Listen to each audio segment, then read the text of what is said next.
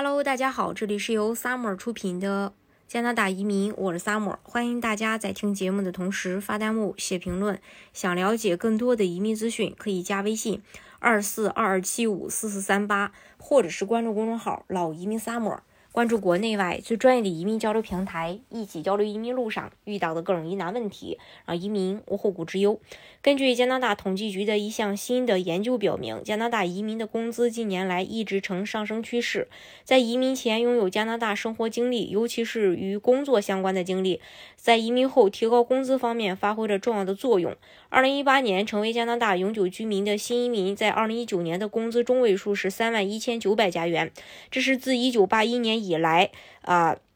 来到加拿大的所有移民群体中最高的，比2017年登陆的新移民在2018年的收入高出约百分之四。不过，这仍比2019年加拿大本地出生的工人工资中位数的3万八千八百元低近百分之十八。这些发现来自近期加拿大统计局对加拿大新移民工资的研究。统计局研究了2020年纵向移民数据库的。数据，然后该数据库为研究人员研究加拿大移民在入境时的特征以及他们的经济成果和区域流动性方面提供了重要的信息。仅看经济类移民项目的主申请人，2019年的工资中位数高于在加拿大出生的工人。这些2018年登陆的移民一年后的工资中位数为4万3600元，比出生于加拿大同龄人工资中位数的3万8800元高百分之十二。原因可能与经经济类移民的申请条件有关。报告称，经济类别的主要申请人之所以能被选中，是因为他们有能力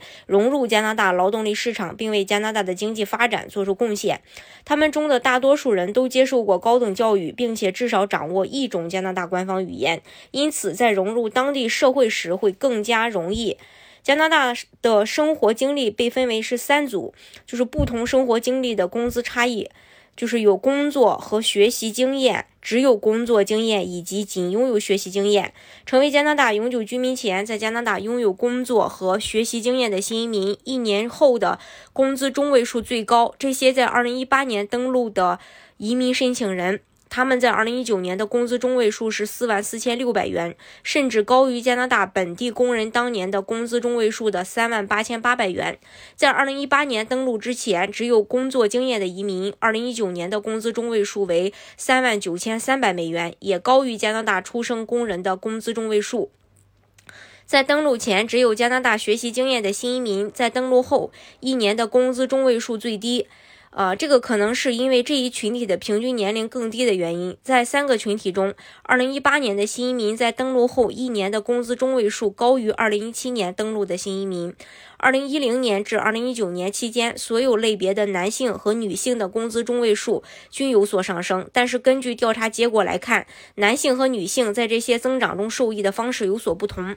2010年至2019年，按移民类别划分的女性与男性移民收入中位数比例，男性移民的年工资中位数从2010年的3万2500元到2019年的6万2300元，每年增长百分之十点二；女性移民的年工资中位数从同期的两万四千五百美元增加到四万四千九百美元，年均增长率为百分之九点三。在经济类移民项目的主申请人中，女性的工资中位数开始低于男性，男性的工资中位数增长更快。随着时间的推移，男性和女性之间的工资中位数差距逐渐的扩大。